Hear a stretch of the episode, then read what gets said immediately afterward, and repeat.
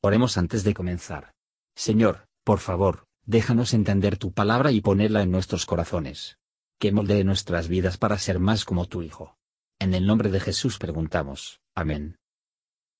Capítulo 30 Harás asimismo un altar de saumerio de perfume, de madera de sitim lo harás.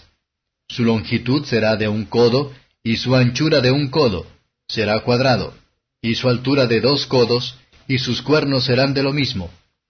Y cubrirlo has de oro puro, su techado y sus paredes en derredor, y sus cuernos, y le harás en derredor una corona de oro. Le harás también dos anillos de oro debajo de su corona a sus dos esquinas en ambos lados suyos, para meter los varales con que será llevado. Y harás los varales de madera de sitim, y los cubrirás de oro. Y lo pondrás delante del velo que está junto al arca del testimonio, delante de la cubierta que está sobre el testimonio, donde yo te testificaré de mí. Y quemará sobre él a Aarón sahumerio de aroma cada mañana, cuando aderezare las lámparas lo quemará. Y cuando Aarón encenderá las lámparas al anochecer, quemará el sahumerio, rito perpetuo delante de Jehová por vuestras edades. No ofreceréis sobre él sahumerio extraño, ni holocausto, ni presente, ni tampoco derramaréis sobre él libación. Y sobre sus cuernos hará Aarón expiación una vez en el año con la sangre de la expiación para las reconciliaciones. Una vez en el año hará expiación sobre él en vuestras edades. Será muy santo a Jehová. Y habló Jehová a Moisés diciendo, Cuando tomares el número de los hijos de Israel conforme a la cuenta de ellos, cada uno dará a Jehová el rescate de su persona cuando los contares, y no habrá en ellos mortandad por haberlos contado. Esto dará cualquiera que pasare por la cuenta medio ciclo conforme al ciclo del santuario. El ciclo es de veinte óbolos. La mitad de un ciclo será la ofrenda a Jehová. Cualquiera que pasare por la cuenta de veinte años arriba, dará la ofrenda a Jehová. Ni el rico aumentará, ni el pobre disminuirá de medio ciclo, cuando dieren la ofrenda a Jehová para hacer expiación por vuestras personas.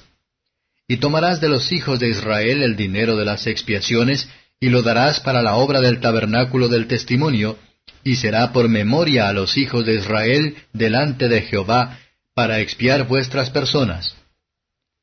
Habló más Jehová a Moisés diciendo, Harás también una fuente de metal con su basa de metal para lavar, y la has de poner entre el tabernáculo del testimonio y el altar, y pondrás en ella agua.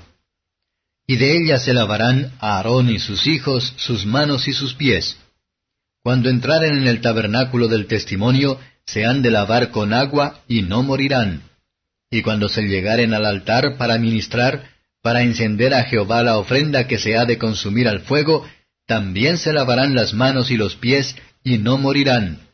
Y lo tendrán por estatuto perpetuo él y su simiente por sus generaciones. Habló más Jehová a Moisés diciendo, Y tú has de tomar de las principales drogas, de mirra excelente quinientos ciclos, y de canela aromática la mitad, esto es, doscientos y cincuenta, y de cálamo aromático doscientos y cincuenta, y de casia quinientos, al peso del santuario, y de aceite de olivas un hin. Y harás de ello el aceite de la santa unción, superior ungüento, obra de perfumador, el cual será el aceite de la unción sagrada. Con él ungirás el tabernáculo del testimonio y el arca del testimonio, y la mesa y todos sus vasos, y el candelero y todos sus vasos, y el altar del perfume, y el altar del holocausto, todos sus vasos, y la fuente y su basa. Así los consagrarás, y serán cosas santísimas. Todo lo que tocar en ellos será santificado.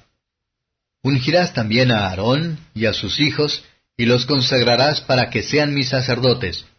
Y hablarás a los hijos de Israel diciendo, Este será mi aceite de la santa unción por vuestras edades. Sobre carne de hombre no será untado, ni haréis otro semejante, conforme a su composición. Santo es, por santo habéis de tenerlo vosotros. Cualquiera que compusiere ungüento semejante y que pusiere de él sobre extraño, será cortado de sus pueblos. Dijo aún Jehová a Moisés, Tómate aromas, estacte y uña olorosa, y gálbano aromático e incienso limpio, de todo en igual peso. Y harás de ello una confección aromática de obra de perfumador bien mezclada, pura y santa. Y molerás alguna de ella pulverizándola, y la pondrás delante del testimonio en el tabernáculo del testimonio, donde yo te testificaré de mí. Os será cosa santísima. Como la confección que harás, no os haréis otra según su composición, te será cosa sagrada para Jehová. Cualquiera que hiciere otra como ella para olerla, será cortado de sus pueblos. Comentario de Mateo Henry Éxodo capítulo 30. Versos 1 a 10. El altar del incienso representaba al Hijo de Dios en su naturaleza humana, y el incienso quemado sobre el mismo tipificaba sus ruegos por su pueblo. La intercesión continua de Cristo fue representado por la quema diaria de la misma incienso, mañana y tarde. Una vez que todos los años la sangre de la expiación debía ser aplicada al mismo, lo que denota que la intercesión de Cristo tiene toda su virtud de sus sufrimientos en la tierra, y que necesitamos ningún otro sacrificio intercesor sino Cristo. Versos 11 a 16. El homenaje era medio ciclo, unos 15 peniques de nuestro dinero. Los ricos no iban a dar más, ni el pobre menos, las almas de los ricos y los pobres se parecen preciosos, y Dios no hace acepción de personas. Hechos 10 verso 34. Job 34 verso 19. En otras ofrendas hombres debían dar de acuerdo a su capacidad mundana, pero este, que era el rescate del alma, debe ser igual para todos. Las almas de todos son de igual valor, igualmente en peligro, y todos por igual necesitan un rescate. El dinero recaudado se iba a utilizar en el servicio del tabernáculo. Los que tienen el beneficio, no hay que escatimar los gastos necesarios de la adoración pública de Dios. El dinero no puede hacer expiación por la persona, pero puede ser utilizado por el honor de aquel que ha hecho de la expiación, y para el mantenimiento del Evangelio por la que se aplica la expiación. Versos 17 a 21.